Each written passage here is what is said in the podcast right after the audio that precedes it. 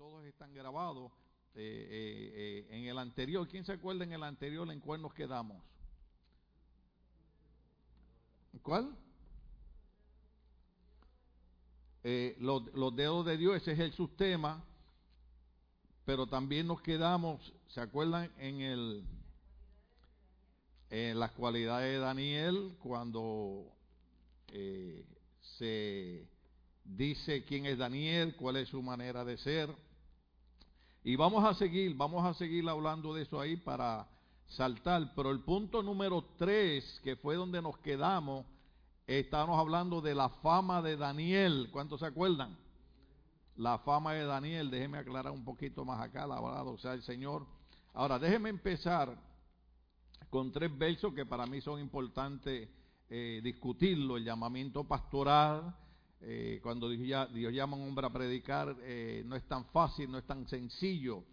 Eh, yo le envío a los muchachos un montón de fotos ahí, pero no sé si, si tienen la que dije que tal vez sea la primera foto que van a poner, mira a ver si la tienen por ahí.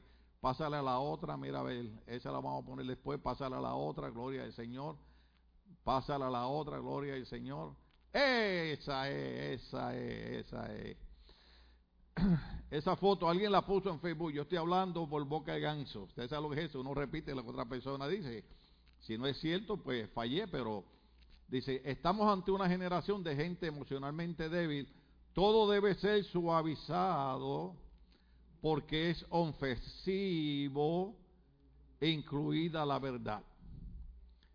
En los tiempos de Cristo esta gente no podía vivir porque Cristo le decía a los fariseos, Ustedes son unos sepulcros blanqueados, por fuera muy bonitos, pero por dentro llenos de huesos secos, ciegos, guía de ciegos. Los que le espera al infierno van a caer en el hoyo todo. Imagínense, Cristo, Cristo era ofensivo en la manera de predicar. Pero estamos en una época, hermano, que eh, eh, el sistema de gobierno lo que ha creado ha sido una sociedad que eh, todo es ofensivo. El domingo pasado hablamos de de aquel hombre veterano que su papá murió en la guerra y él era veterano y porque tenía una, una máscara con la bandera americana, le dijeron que se la quitara, lo botaran del trabajo porque alguien se había ofendido que tenía la bandera americana en Estados Unidos de América, hermano. Y el hombre dijo, pues me pueden botar del trabajo por esta bandera y yo no me la quito porque por esta bandera murió mi papá y han muerto miles de soldados para que hoy nosotros disfrutemos la democracia y la libertad que tenemos y nosotros los inmigrantes venimos a esta nación buscando que exactamente la libertad que tiene este país por hombres que dieron su vida defendiendo esa bandera. Pero alguien se ofendió por la bandera. Entonces, eh, a nivel de iglesia ocurre lo mismo. A nivel de, servicio, de predicación, pues hay gente que, que, se ofende de todo. Entonces es importante que ustedes entiendan, yo soy el tipo pastor que eh, a mí no me gusta que nadie se ofenda conmigo, a mí no me gusta que nadie se sienta mal conmigo, pero también me, me interesa que ustedes sepan que cuando yo estoy predicando yo tengo una responsabilidad con quién primero. Con Dios. ¿Se acuerda cuando Pedro en el día usted dijo, juzguen ustedes a quién menester obedecer a Dios o a los hombres? Claro que decir una verdad no tiene que ser grosera, decir una verdad no tiene que ser ofensiva, pero no importa cómo, cómo uno lo suavice, la gente se ofende y la gente se molesta. Entonces, hay unos versos bíblicos que quiero comenzar antes de entrar a Daniel para que usted entienda por qué dentro del estudio de Daniel decimos ciertas cosas de los días que estamos viviendo. En, uno de ellos, en uno de ellos es 2 Timoteo capítulo 3, verso 16. Segunda de Timoteo capítulo 3, verso 16 dice, toda la escritura, ¿cuánta? Toda la escritura es inspirada por quién? Por Dios. Y es útil para enseñar. Primero es útil para enseñar. La palabra de Dios se tiene que enseñar en una iglesia. Amén. Recuerden que yo he hecho aquí un montón de veces, a mí me gustan los brincos, los saltos, el baile y todo lo que se pueda hacer aquí. Gloria a Dios. Y un día ya me están dando ganas, desde el domingo pasado les me están dando ganas de llamarlos a todo el mundo acá al frente y, echar las sillas para allá y empezar a danzar y remolinear y todas esas cosas, pero hay que calmar las emociones. Amén. Pero ya llegará el día. Tan pronto nos podamos quitar las máscaras. Yo creo que hasta la vestimenta de la danza de las hermanas me voy a poner yo y voy a danzar con ellas aquí, las banderines, alabado sea el Señor. Todo es válido si es para alabar a Dios. Daniel se quitó su vestimenta real, amén. Y la esposa lo criticó porque decía que estaba y que desnudo, pero nadie se desnuda en la iglesia. Amén. porque desnudo era la ropa que se usaba debajo de, la ropa esta, lavado, o sea, el Señor. No, no, hay que aclarar. En la iglesia hay que aclarar de todo en esta época, alabado sea Cristo. Hay gente muy tramposa en nuestros medios. Hay que enseñar la palabra del Señor. La palabra es, es inspirada por Dios, útil para enseñar, para, para, dígalo duro. Eso es lo que no le gusta a nadie. A nadie le gusta que lo reprendan, pero la palabra reprender no es tanto maltratar, no es tanto ofender, es llamar la atención para que no hagamos algo que estamos haciendo indebido. Usted, usted, ve un niño que se trepa a un lugar alto, se puede caer de ahí, se puede lastimar, y usted qué hace? Lo reprende, bájese de ahí, hijo de su padre. ¿Sí? Entonces, en la iglesia a veces decimos ciertas cosas porque la palabra de Dios dice que el Espíritu Santo le inspiró para enseñar la iglesia, para reprender, para guiar, para orientar, para capacitar, para que la gente entienda que las cosas malas nos traen problemas, ¿sí o no? Seamos honestos, ¿cuántas personas hemos hecho cosas malas, después nos traen problemas y nos arrepentimos? De 499, tres personas nada más. Iba a preguntar otra vez, pero Usted sabe, en la iglesia todo el mundo es santo. Entonces, no, e, es, útil para enseñar, para reprender. ¿Para qué? Para corregir. Corregir quiere decir, estamos haciendo algo indebido y lo corregimos para hacerlo bien hecho. Amén. Luego dice, para instruir en Justicia, ese es el propósito de la palabra. Nosotros venimos a la iglesia para capacitarnos, para aprender, para que se nos enseñe la palabra, para dejar de ser gente que estamos haciendo las cosas indebidas, para hacer las cosas correctas, para ser bendecidos por Dios. Amén. Entonces es importante a veces explicar estas cosas porque los pastores tenemos que predicar montones de cosas y todo lo que yo prediqué el domingo pasado y todo lo que yo predico hoy, lo he predicado por 30 años. Yo nunca he cambiado mi mensaje. El mensaje mío es que todavía Cristo puede transformar a una persona, no importa cuán hundido esté en el pecado, no importa cuán hundida esté su vida, Cristo lo puede restaurar y lo puede levantar. Lo hizo conmigo hace 47 años, lo puede hacer con usted también. Entonces, es importante que usted entienda que cuando se está predicando, los pastores no predicamos por nadie en particular, predicamos por toda la iglesia. Lo único que no sé si es allá en México o algo, oiga, porque son mexicanos, son lo mejor que hay. Pero creo que por allá por México dicen, ¿cómo te quedó el saco? ¿Sí? En mi país dicen, al que le caiga el sello, que se lo ponga. Entonces, muchas veces nosotros nos sentimos ofendidos porque se predicó algo o se dijo algo en vez de decir, Señor, gracias que hoy da la casualidad que, que, fui a la iglesia y el pastor mencionó eso porque tú me amas tanto que tú quieres que yo corrija esta situación en mi vida. ¿Cuánto entienden eso? O sea, que a veces en vez de darle gracias a Dios por las cosas que Dios trata con nosotros para mejorarnos, nos quejamos de Dios. Pero yo no tengo problema con explicar estas cosas porque nosotros amamos la iglesia. Eso es 2 Timoteo capítulo 3, verso 16. Eclesiastés capítulo 12, verso 11, por 30 años usted me ha escuchado decirlo. Las palabras de los sabios son como aguijones, como clavos bien puestos por sus colecciones de dichos dados por un solo pastor. ¿Qué quiere decir? Que a veces cuando un pastor predica, cuando un pastor aconseja, cuando un pastor le enseña, a veces las palabras de un pastor son como clavos aguijoneantes. Amén. Algunos hermanos a veces me han dicho, pastor, hoy la agarró conmigo y todas las pedradas me las tiró a mí. y digo, yo no conozco tu vida, yo no me paso metido en casa de nadie, simple y sencillamente nosotros oramos, preparamos el mensaje que Dios nos da y Dios que reparta suerte. Amén. ¿Estamos aquí todavía? Entonces, 2 Timoteo capítulo 4, verso 2, lo dice de esta manera.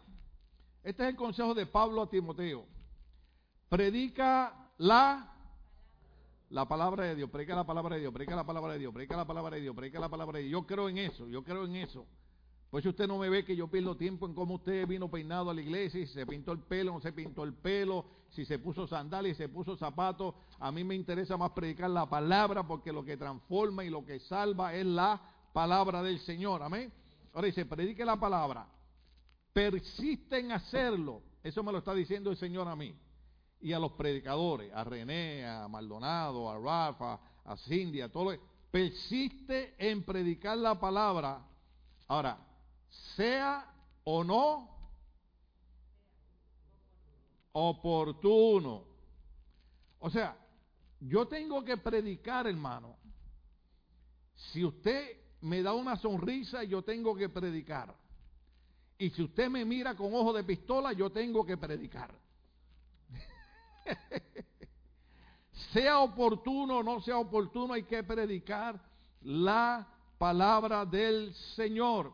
Luego vuelve y dice algo parecido a lo principio. Corrige, ¿sí? Reprende, ¿sí? Entonces, yo tengo que como pastor inyectarlo usted, yo tengo que motivarlo, yo tengo que decirle, Dios está contigo, Dios sigue contigo. Lo que pasa es que nos descuidamos, nos abandonamos. Por ejemplo, en esta pandemia, en cinco meses, ¿cuánta gente ha dejado de leer la Biblia? ¿Cuánta gente ha dejado de orar? ¿Cuánta gente... Entonces, el problema es que me toca a mí decirlo. Pero es bien importante que usted comprenda que nosotros hacemos lo que dice la palabra. Ahora, me gusta la otra parte reprende y anima, anima, anima, anima, anima con mucha presencia, eh, eh, paciencia. E, esa parte es un poquito difícil, pero la paciencia. ¿Cuántos tienen paciencia aquí? Nadie levantó la mano. Una sola hermana tiene paciencia, gloria al Señor. No, yo sé que ustedes tienen paciencia porque escucharme predicar a mí usted tiene que tener el don de la paciencia. Entonces es bien importante porque la Biblia dice, anima con mucha paciencia sin dejar de qué? De enseñar. Entonces cuando predicamos en la iglesia, cuando enseñamos en la iglesia, lo que estamos haciendo es lo que dice la Biblia. Mi llamado es corregirlo, reprenderlo, no maltratarlo, no humillarlo, no avergonzarlo, pero reprenderlo y decirle, hermano, hey, se está descuidando, está haciendo cosas que no son eh, correctas, vamos a trabajar en unidad, vamos a trabajar en esto, en lo otro. No, ponme ahora eh, otra de las fotos ahí, gloria al nombre del Señor. Gloria a Cristo para siempre, donde, donde está el avión, donde está el avión ahí, que todo el mundo ya quiere estar montado en avión. Mire, eso es lo que está pasando actualmente. El gobierno dice que las iglesias no se pueden abrir. El gobierno dice que no hay que venir a las iglesias. Aquí estamos tratando de seguir todo el protocolo, ¿no? Del sanitarse, las máscaras, no saludarse, mantener la distancia. Pero la gente puede viajar eh, eh, yo he pasado por mi esposa por los restaurantes, veo la gente sin máscara, veo la gente reunida, veo la gente de eso. Ayer pasamos como por seis casas, como hacía calor, veíamos grupos de gente teniendo fiestas en las casas, cuando una de las cosas que dicen que muchas veces la fiesta en las casas contamina a la gente, hermano, pero todo, todo está bien, amén, la gente necesita distraerse y la gente necesita compartir, pero el problema es eh, yo puse otra foto que no se la envié a los muchachos, que está un niño con un padre en la playa y la playa está llena de gente. ¿Cuántos vieron el weekend pasado que hacía calor que las playas estaban llenas de gente? entonces el nene le dice al papá, vamos a ir a la iglesia esta semana. Y el papá le dice, no, no, porque es peligroso, nos podemos contaminar en la iglesia. Pero están en la playa donde hay cientos de personas. Se puede ir a la playa y hay que ir a la playa y hay que distraerse, pero no usemos de excusa de que en la iglesia nos vamos a contaminar cuando podemos ir a otros lugares, podemos estar en otros sitios, la gente puede viajar en aviones con máscaras y todo, pero la iglesia es una excusa para no venir. Simple y sencillamente reconozcamos, nos hemos enfriado espiritualmente. ¿Amén? Entonces ahí ahora donde yo sigo con Daniel, donde estamos hablando de verdadero profeta de Daniel y nos habíamos quedado ahí en la fama de Daniel, ¿sí? Le damos un repasito ahí. Daniel capítulo 5, verso 10 al 16. Recuerden que, cuando el, rey eh, está haciendo su orgía, la fiesta de la sensualidad, Recuerde que el rey había invitado mil personas, había violado el protocolo, los reyes no acostumbraban a tener mujeres y hombres juntos en la fiesta. Yo les pruebo a ustedes por, por la reina Basti que tenía las mujeres en otro lugar y el rey en otro lugar, pero el rey Belsasar elige una Nabucodonosor, tiene una fiesta donde tiene no solamente las esposas, sino también las que, ¿quién se acuerda?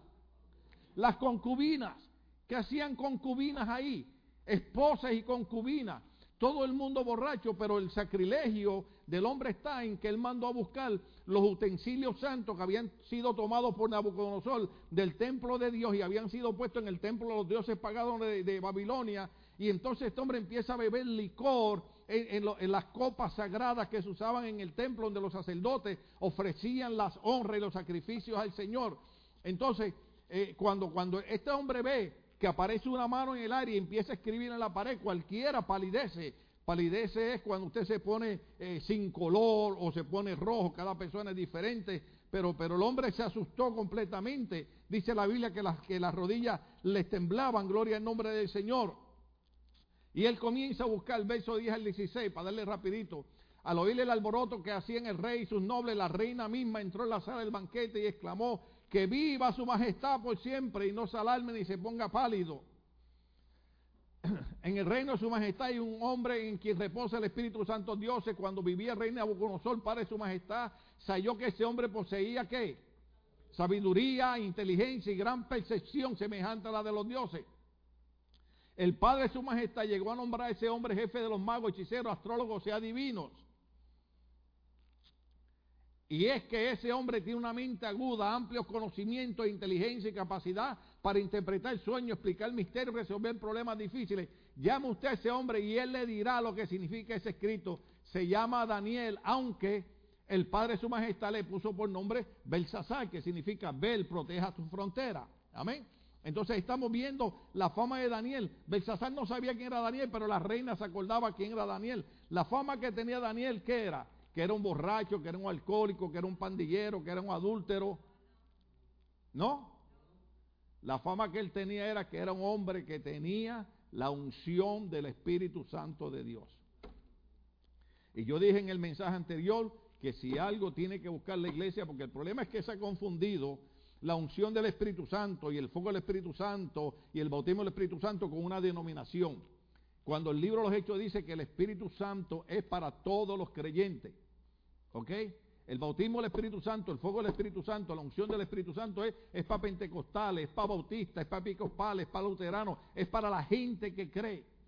Yo en mi juventud, yo era el predicador de la Iglesia Católica Carismática, un grupo que, que, que Dios empezó a bautizarlo con el Espíritu Santo. Y habían hermanos de otras denominaciones que me criticaban y me decían falso profeta y adúltero porque yo, yo les predicaba a ellos y yo les decía, lo increíble de esto es que yo voy y le predico a ellos y la gloria de Dios cae y danzan el espíritu y hablan lengua y se manifiestan los dones y esa gente le sirve a Dios de todo corazón. Yo iba a iglesias que creían en el bautismo del Espíritu Santo y predicaba y algunos estaban leyendo el teléfono, eh, bueno, eh, chismorreando, hablando otras cosas y voy y les predico a ellos y esa gente eh, eh, eh, llora durante la predicación. porque Porque era gente que tenía hambre de Dios. Y una de las famas que debe tener la iglesia cristiana no es de que es una iglesia que anda en chisme, no de que una iglesia que anda en pelea, no una iglesia que anda vendida a la política del gobierno. Yo creo en envolverme en la política, yo creo en el trabajo social, pero nos envolvemos en eso para nosotros influenciar a la política, influenciar a la sociedad de que todavía hay un Cristo que no importa qué pandemia haya, todavía Él sigue estando sentado a la diestra del Padre y sigue reinando y dominando.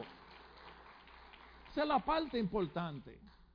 Y a mí se me va el corazón cuando, cuando yo le predico a los jóvenes. Yo, yo no le digo las cosas a los jóvenes por molestarlos. Lo que pasa es que yo le digo a los jóvenes que yo hasta los 17 años, casi los 18, vivía en esclavitud con, con mi familia, vivía en el alcoholismo, vivía en la droga. Pero a los 18 años Cristo vino a mi vida. 47 años después todavía estoy aquí libre, salvado, transformado. Porque eso es lo que Dios hace con cada uno de nosotros. El diablo quería usar mi mente, el diablo quería usar mi juventud para traer destrucción. Pero Cristo dijo, te voy a llamar para que en vez de ser destructor, vas a ser un construidor, vas a edificar, vas a levantar alma, hermano. Y hasta el día de hoy muchas vidas han sido edificadas, muchas vidas han sido transformadas, porque eso es lo que hace Dios con la vida del ser humano. Sea el nombre de Dios glorificado.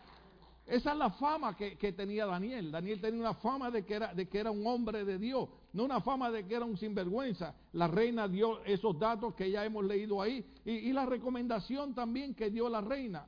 El requisito del rey, vamos a Daniel 5, 13 al 16. Daniel 5, 13 al 16, gloria al Señor. Daniel fue llevado a la presencia del rey y este le preguntó, así que tú eres Daniel, uno de los exiliados que mi, traje, mi padre trajo de Judá. Mire cómo le está preguntando. Daniel fue llevado a la presencia del rey y este le preguntó, así que tú eres Daniel, uno de los exiliados mi padre de Judá, dale 14. Me han contado que en ti reposa el Espíritu de Dios y que posee gran agudeza e inteligencia y una sabiduría sorprendente.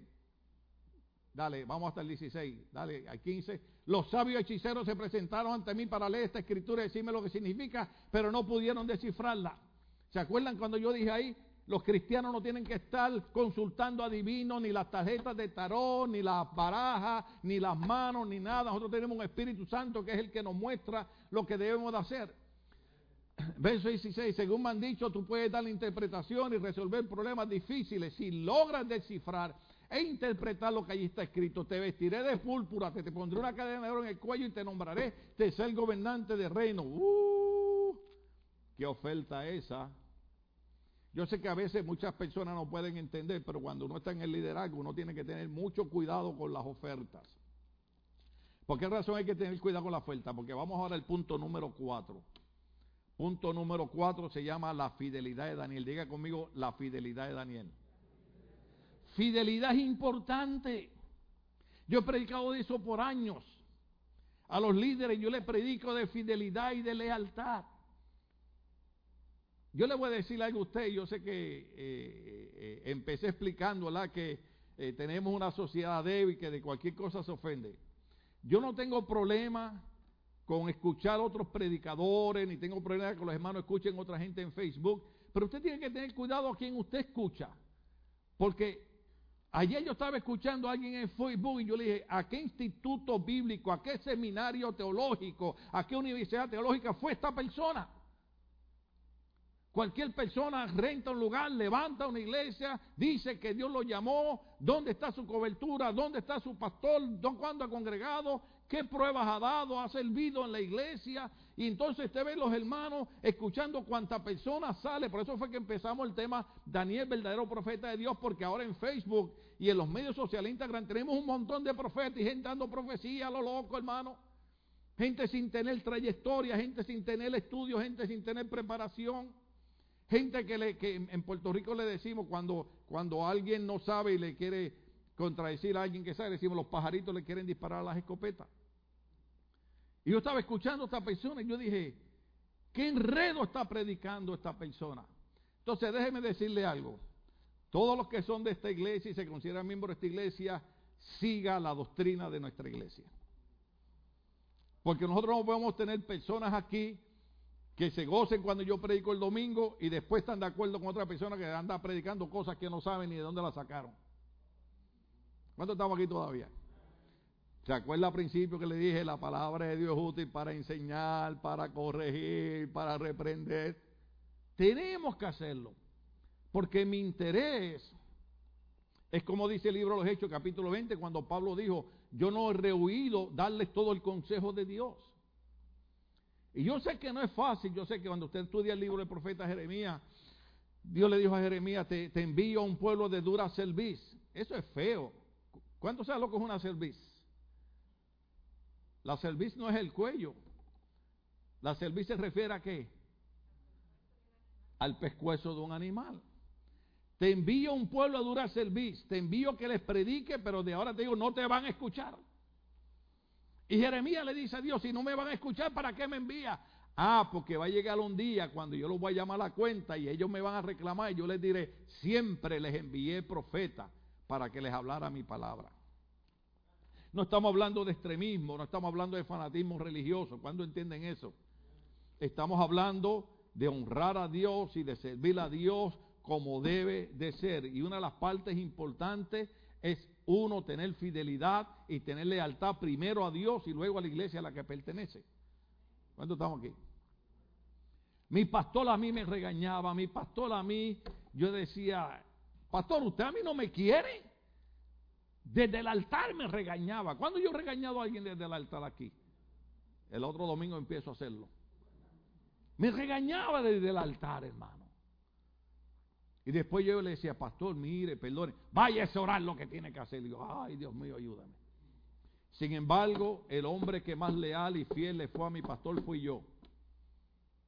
Cuando yo vine para acá, que Dios me mandó para acá a levantar casa, que aquí está la casa Ministerio Bautista Logo, aquí está la casa que Dios me yo estaría dándole un aplauso al Señor, porque esta casa lleva 30 años en pie, alabado sea Cristo. Los amigos predicadores de aquí iban allá y predicaban en mi iglesia en Puerto Rico y mi pastor le decía, dile latín que se regrese, que ya yo me voy a morir y él es el pastor de esta iglesia. Y yo le dije, pastor, ya yo levanté una obra acá en California, pero dejamos un discípulo mío que todavía está pastoreando allí. Cuando yo voy a Puerto Rico, eh, eh, eh, yo no sé cómo él se entera que yo estoy en Puerto Rico y va a casa de mi sobrina donde yo me quedo y, dice, ya te anuncié para el domingo. Digo, ¿cómo que me anunciaste para el domingo? ¿Vas a predicar? Le dije, yo no vine a predicar, yo vine de vacaciones. Además, cuando vamos son cuatro horas para adelante. ¿Usted sabe lo que quiere decir eso? Que cuando ellos están levantando de desayunar, yo todavía estoy durmiendo. Entonces me dicen, vamos a desayunar, eh, eh, vamos a almorzar, dicen ellos, pues ellos tienen cuatro horas para adelante. Y le no, yo voy a desayunar. ¿Pero qué quiere decir eso? Que ahora vamos a entrar en la parte más importante, la fidelidad de Daniel. Nosotros los cristianos tenemos que aprender a desarrollar fidelidad a Dios. Cuando mostramos fidelidad a Dios, oiga bien, ¿cuánto está listo para la bomba? Demostramos fidelidad a nuestra esposa demostramos fidelidad a nuestro esposo, demostramos fidelidad a nuestros hijos. Los hijos demuestran fidelidad a sus padres. ¿Estamos aquí todavía? Demostramos fidelidad a la congregación. Y entramos a la iglesia. Y vemos que uno de Puerto Rico y otro de Guatemala y otro de El Salvador y otro de Honduras y otro de qué dónde más, de México y pero yo les he dicho a ustedes mensaje tras mensaje, que una vez nosotros entramos por esa puerta, no podemos olvidar que todos somos miembros de un solo cuerpo, se llama el cuerpo de Cristo, aquí no hay nadie de México, ni de Puerto Rico, ni de Guatemala, ni de Salvador, ni de Honduras, aquí todos somos miembros de un solo cuerpo y la cabeza de ese cuerpo se llama Jesucristo.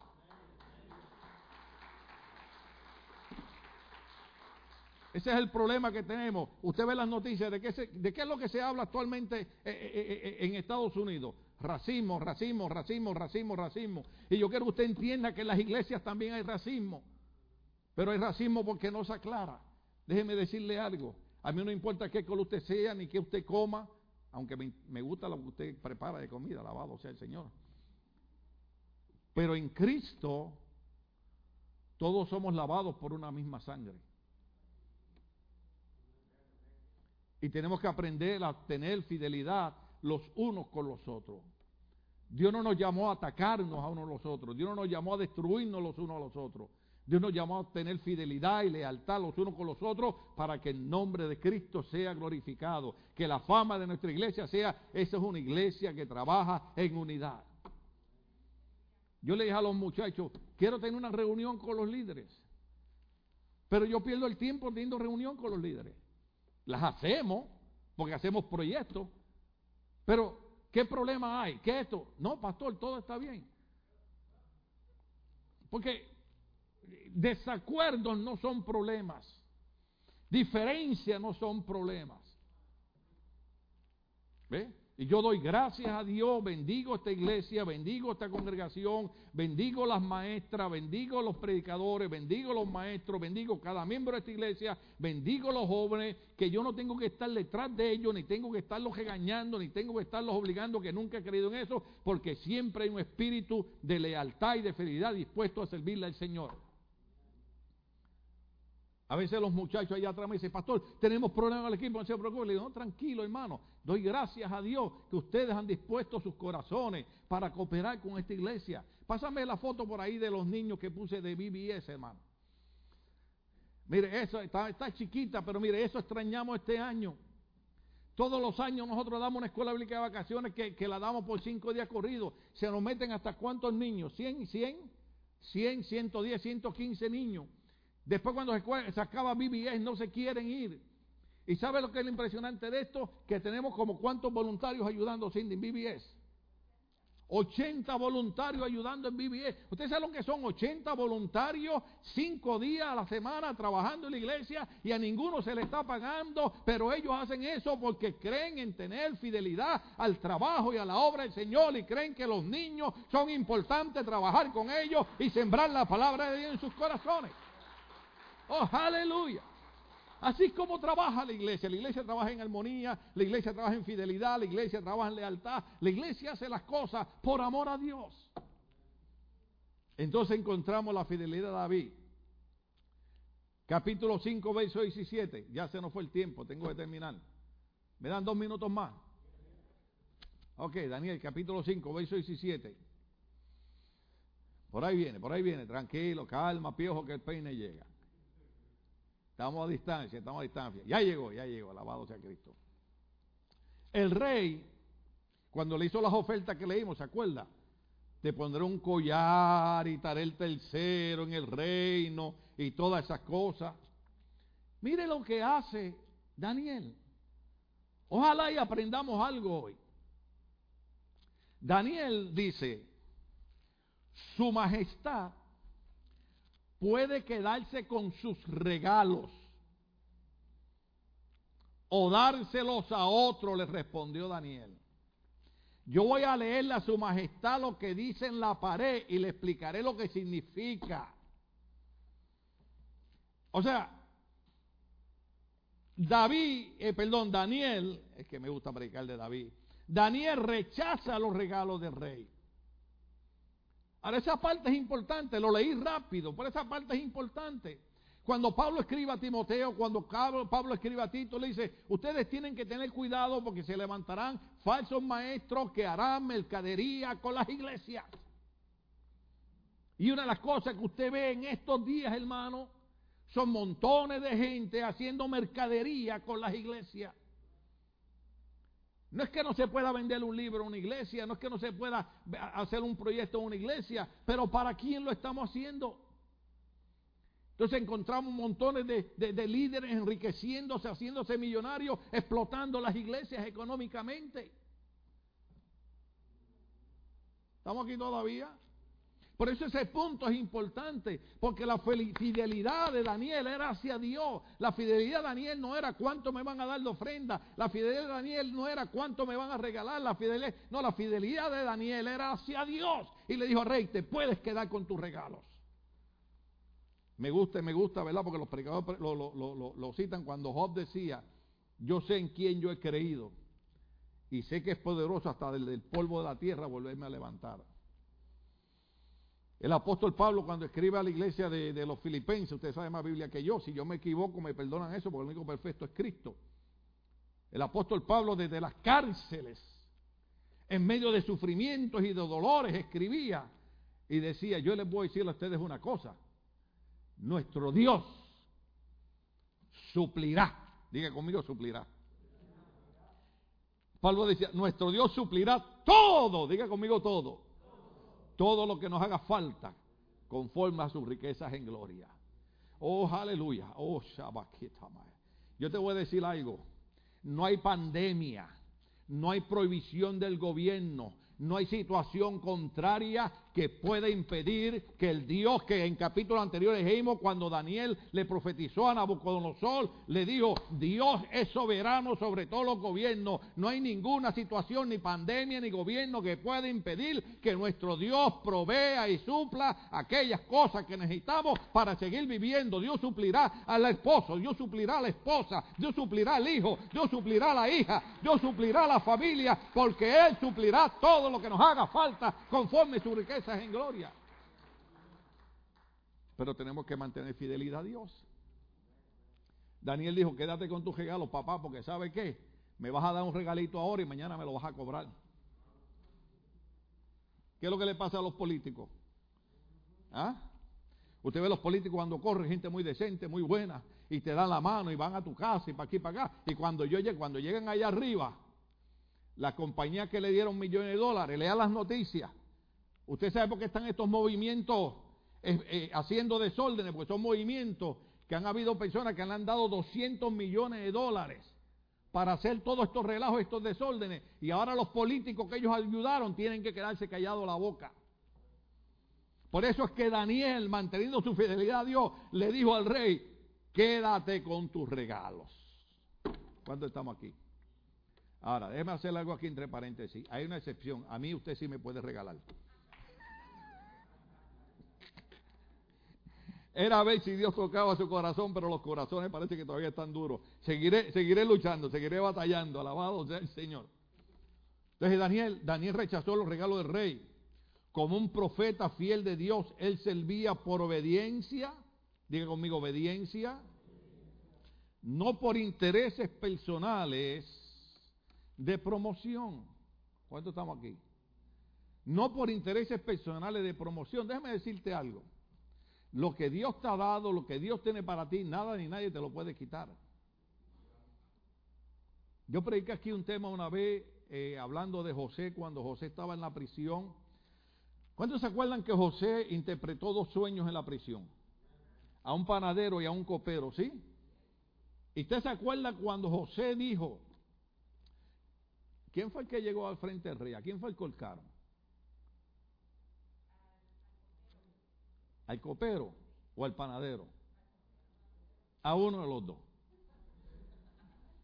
Hay que probarlos a ver cómo están. Entonces, José dice, cuando estés delante del rey, háblale de mí al rey. ¿Y sabe qué pasó? Que estuvo dos meses más en la prisión. Porque nosotros no tenemos que buscar nuestra propia promoción. Cuando Dios te quiere promover, no hay diablo, ni diabla, ni demonio, ni sistema que pueda impedir que Dios te dé la promoción que Él tiene para ti. Oh, sea el nombre de Dios glorificado. Cuando Dios tiene una promoción para ti, nada ni nadie lo podrá impedir. Yo nunca quise ser pastor, yo siempre digo que soy pastor porque a mí me gusta ayudar en la iglesia. Pero yo desde jovencito me daban profecía, el hermano Pedro Montero una Navidad, yo me acuerdo las lenguas que él hablaba, ¿verdad? Cuando lo agarraba el Espíritu Santo empezaba, Y yo cuando oraba en lengua decía, bueno, así, esas son las lenguas.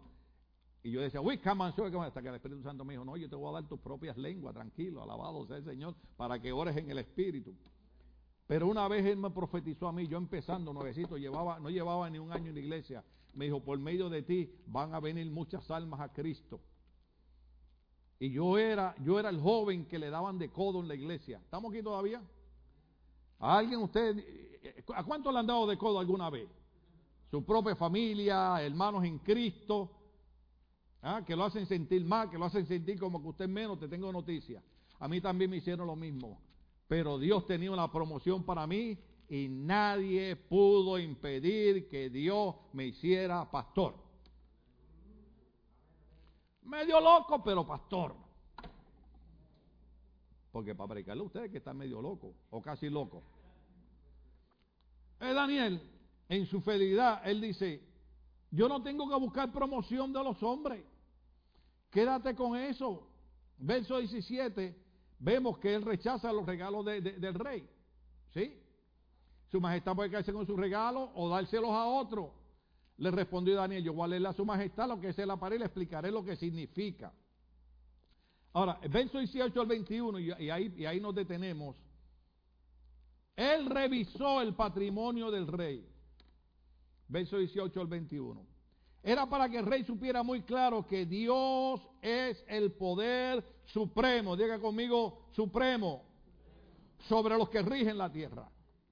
En estos versos que vamos a leer, Daniel capítulo 18 al 21, era para que el rey supiera muy claro que Dios es el poder supremo sobre los que rigen en la tierra. Yo lo dije el domingo pasado, lo voy a repetir ahora. No importa qué gobernador esté en California, no importa qué presidente esté en Estados Unidos, el supremo se llama Dios y Él es el que rige sobre la tierra. No importa cuánto inventen, cuánta persecución quieren hacer con la iglesia, no importa cuánta provisión quieren hacer, hay un Dios que es supremo y Daniel lo va a probar ahí. ¿Estamos aquí todavía? Vamos, verso 18 al verso 21. El Dios altísimo. ¿Quién? dio al rey Nabucodonosor, padre de usted, grandeza, gloria, majestad y esplendor. Pero cuando su corazón se volvió, léalo, y ah, cuando no me hagan predicar, hermano. Cuando su hay gente que se pone arrogante y hay gente que se pone orgulloso. Orgullo no es tener eh, cosas buenas. Hay gente pobre que no tiene que caerse muerto y son súper orgullosos. Creen que lo merecen todo. Yo no puedo olvidar, a mí Dios me ha bendecido, a Dios me ha, Dios me ha dado una buena esposa, una buena hija, un buen hijo, buenos, buenos nietos. Eh, eh, eh, Dios me ha bendecido, Dios me ha prosperado, pero yo no puedo olvidar de dónde Dios me sacó. Yo me crié en el barrio Salistral. ¿Sabes lo que es el Salistral? Eso es Watts. Yo me crié en la barriada Caribe después que me mudé a Salistral. ¿Sabes lo que es eso? Eso es South Central. Yo me crié pobre. ¿Usted sabe lo que es comprar cinco de pan y dos de mantequilla? Usted no sabe lo que es eso. Por cinco centavos comprábamos un pedazo de pan y el mismo hombre le untaba mantequilla y ese era nuestro desayuno, almuerzo y comida para todo el día. Yo vengo de la pobreza, hermano. Yo vengo del dolor, yo vengo de la aflicción, yo vengo de ver a mi madre tener que trabajar desde las 5 de la mañana en un hospitalito, de verla llorar porque, porque no había para mantener tres hijos que, que, mi padre había abandonado a mi madre. Yo vengo de un hogar disfuncional, yo vengo un padre, un padre líder, que siempre lo honro porque, porque mi padre fue un líder, pero, pero nos criamos solos. No importa cuánto Dios me prospere, no importa cuánto Dios me bendiga, no importa cuánto Dios me dé, yo siempre seguiré siendo el amigo y el hermano de ustedes, que siempre los saludaré y siempre seremos iguales. Pero hay gente, hay gente que se pone arrogante y hay gente que se pone orgulloso. Como el hombre, ¿se acuerdan que siempre le digo que leí una vez en el libro del hombre que solamente comía sopa y salía al balcón con un palillo de dientes? Para que la gente creyera que había comido carne. Yo hago lo mismo ahora. Yo salgo con un palillo de dientes. Y más ahora que me tienen velándome la comida. Pero cuando su corazón se volvió arrogante, está hablando con nosotros y orgulloso, se le arrebató el trono real y se le despojó de su gloria. ¿Están entendiendo el peligro? Sigue por ahí. Sin embargo, a pesar de saber todo esto, usted hijo de Nabucodonosor, no se ha humillado. Daniel está haciendo una revisión de su patrimonio al rey Belsasar. Sin embargo, usted, hijo de Nabucodonosor, sabiendo lo que pasó con su padre, ¿cuándo se acuerdan lo que pasó con Nabucodonosor? ¿Se acuerdan que estuvo siete años como los animales comiendo hierba en el campo? Ahora Daniel está diciendo, usted sabiendo lo que pasó, ojo aquí, muchos de nosotros sabemos lo que le han pasado a muchos hermanos que le han dado la espalda a Cristo, muchos hermanos que han abandonado la iglesia, los hemos visto después de ser bendecidos, los hemos visto caer a lo más hondo y todavía no agarramos la onda. Sin embargo, y a pesar de todo esto, usted, hijo de Nabucodonosor, no se ha humillado. Él revisó el patrimonio del rey. Repito, era para que el rey supiera muy claro que el que es el poder supremo sobre todo lo que reina en la tierra es Dios. Ustedes como que quieren seguir leyendo. Verso 22. Reprende el pecado del rey, que es donde le dice, usted no se ha humillado. Dame el verso 23. Daniel detalla tres pecados. Daniel detalla tres pecados. Pecado premeditado, él sabía. Número dos, sacrilegio y sacrificios peganos. Por el contrario, se ha opuesto, ¿qué dice? ¿Qué es lo que están haciendo los gobiernos en Estados Unidos? Oponiéndose. Ponme, ponme, ponme la banderita ahí del salón de clase un momentito. Esto lo hacemos con respeto, nosotros creemos respetar a todo el mundo, cada persona puede tener la ideología que quiera, cada persona puede decir lo que quiera, pero nuestro llamado es predicar el Evangelio de Cristo, que Cristo dijo, yo soy el camino, soy la verdad, soy la vida, y nadie va al Padre sino por mí. Alguien, un amigo mío, puso, Dios no es permitido en la escuela, pero con mucho orgullo esta bandera es puesta en los salones. Mire lo que hay en un salón de clase. Sin embargo, ¿cuántos ustedes saben que antes en las escuelas se permitía que se, se orara antes de empezar las clases? Antes las escuelas públicas, estoy hablando, se leía la Biblia. Pero vamos a suponer que alguien, el que gritó y dijo, esto es una escuela pública, aquí no deben tener ninguna religión en particular. Ok, quitemos la religión de la escuela. Pero entonces quitamos la religión, entonces los cristianos no tienen derecho de orar en las escuelas, los cristianos no tienen derecho de leer la Biblia en la escuela, pero estos movimientos sí tienen derecho de enseñar lo que ellos quieren en las escuelas.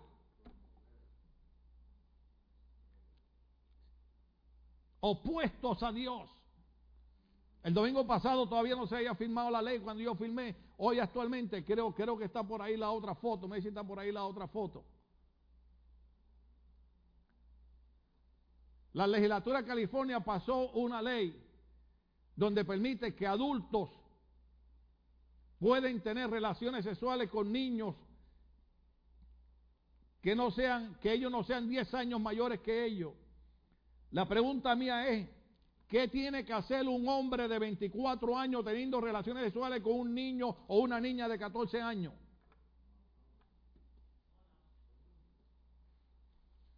Esto es el gobierno oponiéndose a Dios.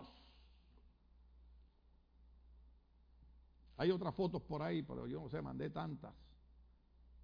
Iglesia, ¿usted sabe los días que estamos viviendo? Daniel, Daniel, le está diciendo a, a, Belsasar, le está reprendiendo, ponme el verso 22 otra vez ahí, gloria al nombre del Señor. Ahora sí, ahora sí me... Por el contrario, dale para atrás, por el contrario, se ha opuesto al Dios del cielo, mandando traer de su templo las copas para que beban en ella usted y sus nobles y sus esposos y concubinas. Usted se ha deshecho en alabanza a los dioses de oro, plata, hierro, madera, piedra y dioses que no pueden ver, ni oír, ni entender. En cambio, no ha honrado al Dios en cuyas manos se hallan la vida y las acciones de su majestad. Nuestras vidas están en las manos del Dios Supremo. Sin embargo, encontramos en Estados Unidos una nación que fue fundada por hombres no perfectos, pero por hombres que creían en la Biblia. Washington dijo, no se puede gobernar una nación sin la Biblia y ni sin Dios. Ahora, ¿usted sabe cuál es el problema? Que montones de cristianos también están haciendo lo que está haciendo el gobierno. Se están oponiendo a Dios. Yo hablé, yo hablé el domingo pasado del problemita de, de la película de las niñitas de 14 años, 11 años. Ahora el gobierno intervino y los está denunciando por pornografía infantil. Pero usted sabe cuál era el mensaje. Mucha gente no lo gastaron. Aquí, aquí tengo que terminar. Es más, mire, les, prometo que apago el teléfono, mire. Lo apagué, ¿sí? Lo apagué. Yo no necesito esto para predicar.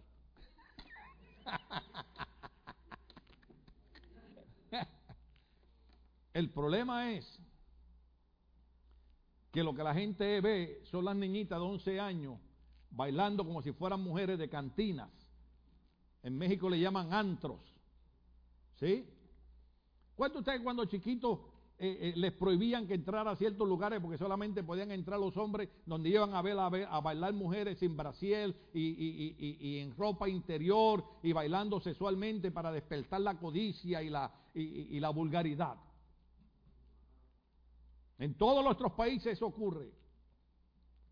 Entonces, el problema no es exactamente eso, el problema es que lo que esa película está enseñando es que nuestros jóvenes de 14 años, de 15 años, de 12 años, se rebelen, digan conmigo rebelen, se rebelen en todo lo que es orden de Dios.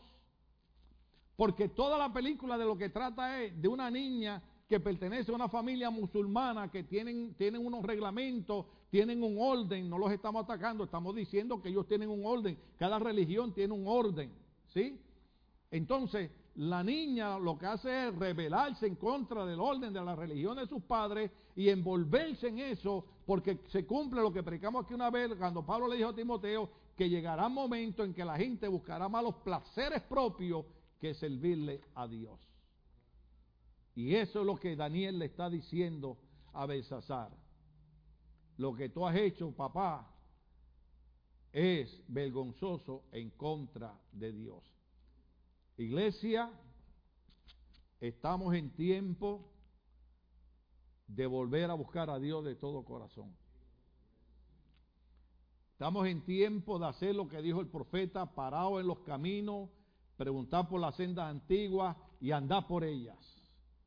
Nunca, en 47 años que llevo sirviendo al Señor, nunca yo había visto lo que he visto en los últimos cinco años en nuestras naciones. El blanco, ¿quiénes son? Nuestros jóvenes. El blanco, ¿quiénes son? Nuestros niños. Por eso una vez al hermano Luis Ramos le preguntaron, ¿te acuerdas? Cuando el hermano Luis Ramos dijo que nosotros nos gastábamos todos los años sobre 15 mil dólares para BBS, que eso sale de nosotros. Eso no nos lo da el gobierno ni nadie. Y nosotros hacemos la escuela bíblica de vacaciones de gratis. Que por qué gastábamos tanto dinero los niños. Ahora usted puede entender por qué gastamos tanto dinero los niños. Ahora usted puede entender por qué esta iglesia se pasa todo un año levantando dinero y gasta 15 mil dólares en hacer un BBS y los voluntarios que dije ahorita nos ayudan y transformamos todo esto porque, oh, Abashet jamás. Porque si sembramos la palabra de Dios y la semilla de Dios en el corazón de esos niños, esos niños no serán unos perversos sexuales, esos niños no serán drogadictos, esos niños serán pandilleros, esos niños serán doctores, esos niños serán ingenieros, esos niños serán terapistas, esos niños y esas mujeres serán hombres y mujeres de bien. Por una iglesia que cree que podemos trabajarle la niñez, así como el diablo cree que puede trabajarle la mente de los niños, nosotros creemos cuando Cristo dijo, dejad los niños venir a mí, porque de los tales es el reino de la iglesia, eh, eh, el reino de los cielos. La iglesia tiene que volver a trabajar para Dios, la iglesia tiene que volver a tener fidelidad, la iglesia tiene que volver a desear. Yo los, yo los bendigo a ustedes, yo los honro a ustedes, yo verdaderamente eh, no encuentro qué palabra más usar, me siento eh, feliz con ustedes porque al verlos ustedes aquí están diciendo como decía el salmista, prefiero estar en la casa de Dios un día que mil fuera de ellos. Estamos de pie, querida iglesia.